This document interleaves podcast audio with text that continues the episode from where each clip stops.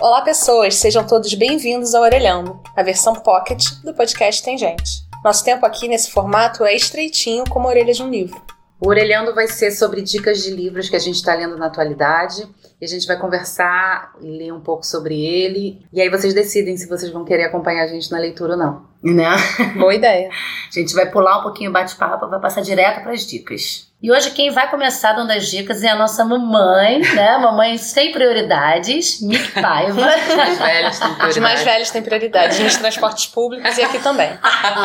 Todos os bancos agora eu posso sentar. Ah, sim, a fila é mais rápida. Mick Paiva chutou a Camila Simas embaixo da mesa. Ai! O tornozelo. Então, Mick, qual o livro que você tá lendo? O livro que eu tô lendo agora é. Eu pulei alguns, na verdade, porque o livro que eu tava lendo para um episódio futuro, eu não tava gostando. Mas. Pode dar spoiler? A- a- não, a gente vai falar sobre ele no, no episódio que lhe cabe.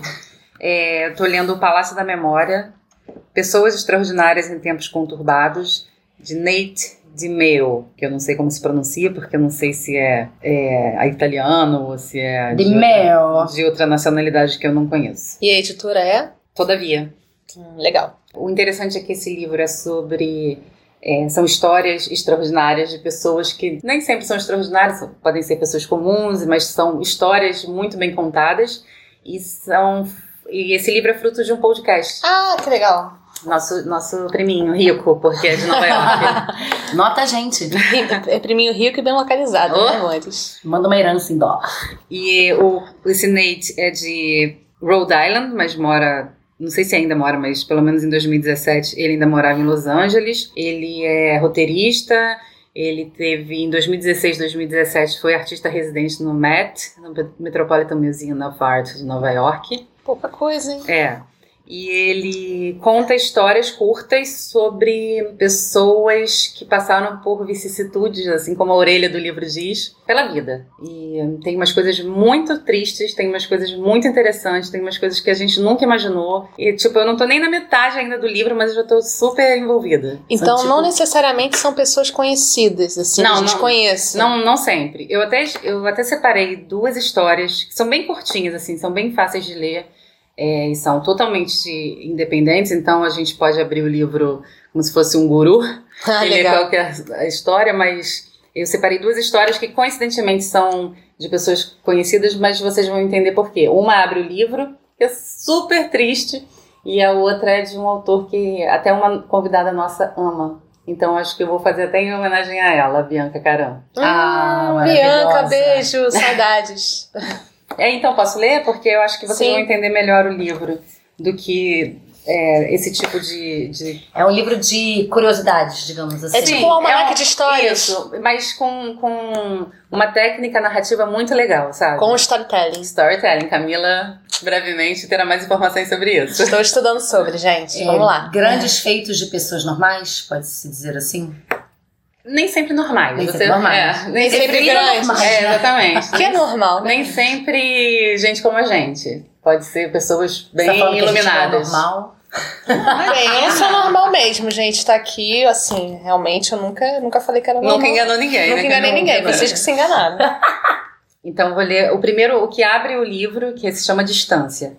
Samuel Finley Breeze Morse passou os primeiros 20, 20, 25 anos de sua vida aprendendo a pintar. Em Andover, em Yale, em Londres, na Real Academia. Ele estudou as obras dos mestres para aprender como Michelangelo construía corpos que pareciam pulsar e estremecer apenas com óleo, sombras e rachuras. Para aprender como Rafael invocava a fagulha de toda uma vida interior com um único toque de tinta branca pura no ocre opaco dos olhos de uma mulher da nobreza. Para aprender a criar ilusões de espaço e de distância. Para aprender a presentificar o inefável através da mera fusão de linhas e pontos sobre a tela esticada. Ele aprendeu a pintar.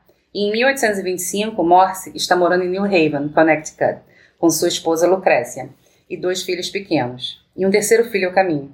Podia nascer a qualquer momento. Um dia, à noite, um mensageiro entregou uma carta. A prefeitura de Nova York queria pagar mil dólares para Morse pintar um retrato do Marquês de Lafayette. O herói da Revolução viria a Washington para comemorar os 50 anos do início da guerra e posaria para Morse. Se o pintor pudesse se pôr imediatamente a caminho. Então ele embrulhou, embrulhou o cavalete, pincéis e tintas. e separou roupas decentes para encontrar um homem como Lafayette. E beijou a esposa grávida. E saiu naquela noite mesmo. Em outra noite, uma semana depois, Morrison está, estava em seu estúdio alugado em Washington, se preparando para a chegada, no dia seguinte, de seu célebre modelo. Ouviu alguém bater à porta. E lá estava um mensageiro. Sem fôlego, sujo, depois de um caminho difícil por trilhas difíceis. Lhe entregou um bilhete com quatro palavras: Esposa mal, mal após parto. Ele saiu naquela mesma noite. Viajou seis dias sem parar. A cavalo, em carroças sacolejantes, enrolado em coberturas para se proteger dos ventos frios nas noites de outubro. E quando chegou a New Haven e correu sobre folhas caídas até a casa de, na Whitney Avenue, soube que sua esposa estava morta. Na verdade, tinha morrido antes mesmo de o um mensageiro bater a sua porta em Washington. Na verdade, já tinha sido enterrada, numa manhã em que ele estava na estrada, enquanto ele corria para estar ao lado dela, para cuidar dela até que melhorasse. Samuel Feeling Breeze Morse passou os últimos 45 anos de sua vida tentando impedir que mais alguém tivesse que se sentir como ele se sentiu naquela noite. Nunca mais. Samuel Feeling Breeze Morse passou os 45 anos seguintes inventando o telégrafo para transformar o espaço e a distância reais em ilusões e desenvolvendo o código Morse, pontos e linhas, que podiam transmitir o sentido de vidas vividas de esposas falecidas. Nossa, é de dilacerar, isso, é de não. dilacerar o coração. É. Por isso que eu não quis ler antes pra vocês, né? Porque É, porque senão a gente ia ficar como aqui, não ia conseguir iniciar, né?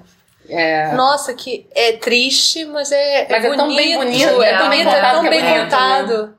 Né? Porque é, dif- é diferente de você chegar e abrir o Wikipedia e exatamente. Quem inventou o telégrafo? Ah, foi o Samuel Morse. Samuel Morse, Ah. sabe? Mas você não sabe a história por, Por trás, trás. exatamente. Por que, que as pessoas fazem o que fazem? Uhum. Né? Por que, que a gente é tomado a fazer coisas que, sei lá, que não são só levantar, tomar café e ir pro Uhum. trabalho, O entendeu? que, que te leva a, O que te move na vida? a construir Então, algo diferente? É, né? o que te move pela vida, né? Eu acho que é Uhum. isso. Até a assim. morte, né? Até a morte. A morte também move, né? Uhum. A morte moveu a vida dele também, né? É, ele pegou a tristeza e ressignificou, né? E criou um. que salvar outras vida de situações outras dela. pessoas, é. Ao invés de, de apenas. Óbvio, né? A gente vai ter um momento de se lamentar e, e tá aí, é humano. Mas ele também se curou tentando curar. Uhum, é bonito, é bonito pra caramba. Que legal, cara. Que, que descoberta esse livro. Não é? Gostei. Me empresta. Claro. Me empresta também, eu tô na fila. Todo episódio tem uma um suffocator É. aqui, me empresta. A gente tem listas, né? A gente tinha que ter uma bibliotequinha, né? Tipo, Eu acho que pra a gente, pegar na e emprestar o tempo verdade, inteiro. tinha que ter um clube do livro. Na verdade, a gente já podia fazer um clube Sim, do livro sim. aqui. Fica aí uma ideia, hein? A gente sempre lança essa ideia, né? Mas. Sempre. Sempre, a gente sempre resgata essa ideia aí. Aí o segundo, é, a segunda história que eu quero contar é, se chama Ave Feia e Escura. Posso contar já? Claro. Ele entrou no trem errado. Seu destino era Nova York, mas acabou em Baltimore. Não podemos saber ao certo o que aconteceu. Não podemos saber ao certo quase nada do que aconteceu a Edgar Allan Poe entre 27 de setembro, quando chegou, e 7 de outubro de 1849, quando morreu, de alguma coisa no Washington College Hospital. Não sabemos o que o matou. Há mais de 100 anos, as pessoas tentam revirar as pistas para en- tentar entender. Como o detetive de Poe tentando solucionar aqueles assassinatos na Rua Morgue. Spoiler, foi o orangotango. Mas mesmo que exumassem o corpo de Poe e usassem toda espécie de equipamento do tipo CSI, investigação criminal que existe hoje em dia, os resultados podiam marcar definitivamente cólera, ou lesão cerebral, ou, ou intoxicação alcoólica, ou até hidrofobia. Todas causas já aventadas. Agora, por mais que isso pudesse explicar por que ele morreu, ninguém saberia o que matou Edgar Allan Poe. Mas uma coisa nós sabemos. Poe ia se casar poucas semanas depois. Sua primeira esposa, Virginia, tinha morrido dois anos antes. Dois anos antes de ele entrar no trem errado. Virginia era o amor de sua vida, apesar de ser sua prima irmã e de ter 13 anos de idade Que? para os 27 que ele tinha quando Que? os dois se casaram. Uma vibe Woody Allen aí, Enfim, né? Desculpa, gente, eu, eu fiquei meio chocada com essa informação. Parece que um dia, em 1842, ela estava tocando piano e começou a tossir. E se você já viu qualquer filme cuja história se passa no século XIX, você sabe o que isso quer dizer. E sabemos, e sabemos que, conforme a tuberculose se agravava, o que também se agravava era o consumo de álcool, já problemático de seu marido.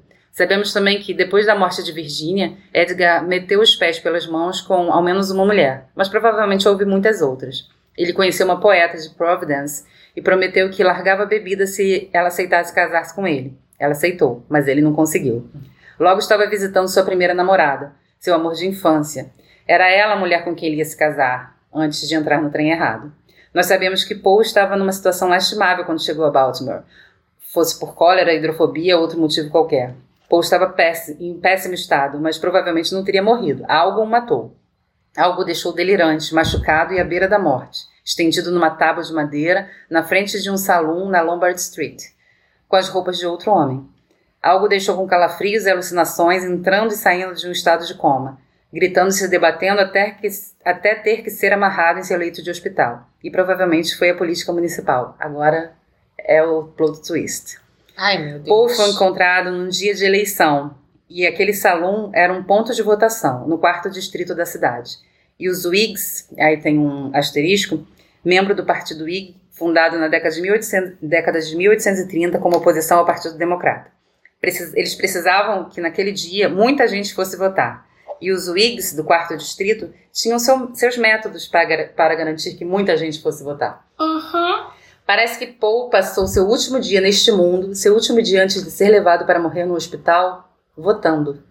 Parece que o homem que escreveu O Corvo e Annabel Lee e O Coração Delator foi sequestrado por bandidos. Eles faziam esse tipo de coisa naquele tempo. Esses bandidos, e essa é de fato a única palavra que pode descrever esses indivíduos, sequestravam pessoas que estivessem andando sozinhas pelas ruas. E eles as embebedavam, ou as entupiam de ópio e as mantinham trancadas num quarto.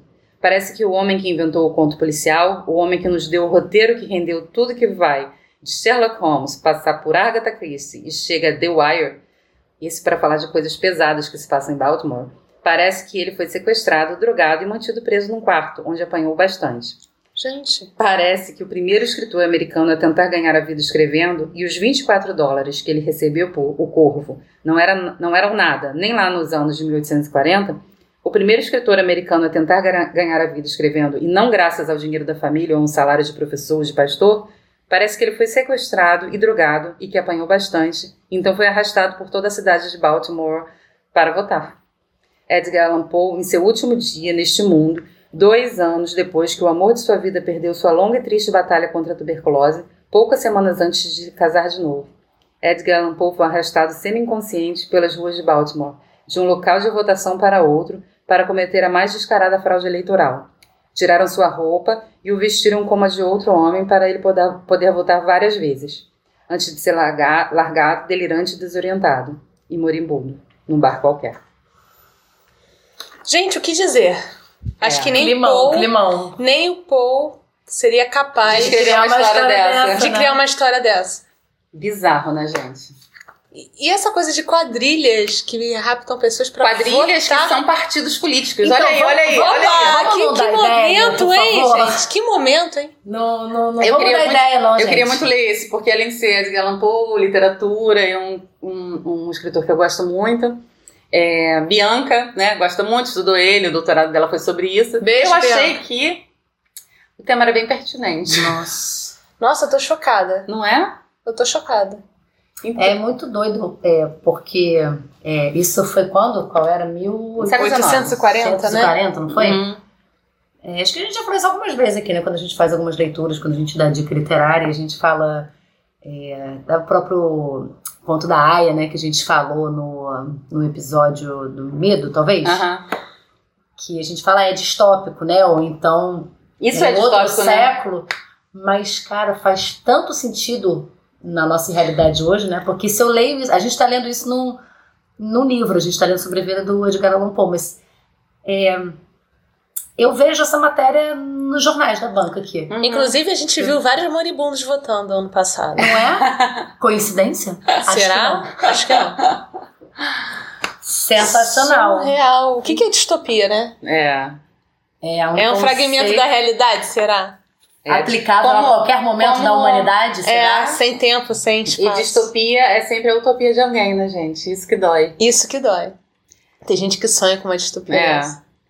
Então essa foi a minha dica, o Palácio da Memória, pessoas extraordinárias em tempos conturbados. Tipo, eu dei só duas pílulas de para vocês ficarem com vontade de ler mais, porque eu acho Cara, as histórias sensacionais. Esse Nate é muito bom contando história mesmo. E a tradução, porra. Aí a tradução é muito boa, né? É boa. Seleção e tradução de Caetano W. Galindo. Cara, você Galindo, Valeu, Caetano. Você é lindo, porque eu e a Mick Paiva, a gente se conheceu num curso de tradução. Eu acho que talvez a gente tenha falado isso em algum momento, né? Em algum episódio de tradução literária. E aí a gente ficou, a gente se tornou aquelas pessoas chatas que. que ficam percebendo, né? É, os sabe, quando pega um livro mal traduzido, fala, puta, É, cara. para de ler, né? Para, para Chega, agora, tá né? ficando chato, né? Fica parecendo aquele, aqueles. é, aqueles negócios de, de propaganda que tem, que fala, e você sabe. E- e- e- Sabe? não, e- não. É. Dá mais um exemplo pra gente, como é, assim. São os gerúndios também, né? É, é. Muito gerúndio no texto. Vou estar fazendo. É, E é a tradução errada no have been alguma coisa. É. Exato, exato. Um É, beijo pra realmente. nossa professora também, Ai, Eliane. E tira realmente a tesão de ler, né? Porque você fica, nossa, cara, parece aquelas É, propagandas do Polishop. Não, eu acho que É, o é. Polishop, É. exatamente isso que eu tava tentando lembrar. Mas a história É. não flui também pra quem tá lendo, né? Não, não, não é, não, é, não é sonoro, né? Porque você lê, Não, não por mais parece que você não natural, tá lendo né? em voz alta, mas a voz tá na sua cabeça quando Tem a voz você do lê. locutor na tua É. cabeça nesse É, momento, né? e aí não fica, não é Não esteticamente natural. legal, E não é natural. português, né? Não, É. É Parece- tradução.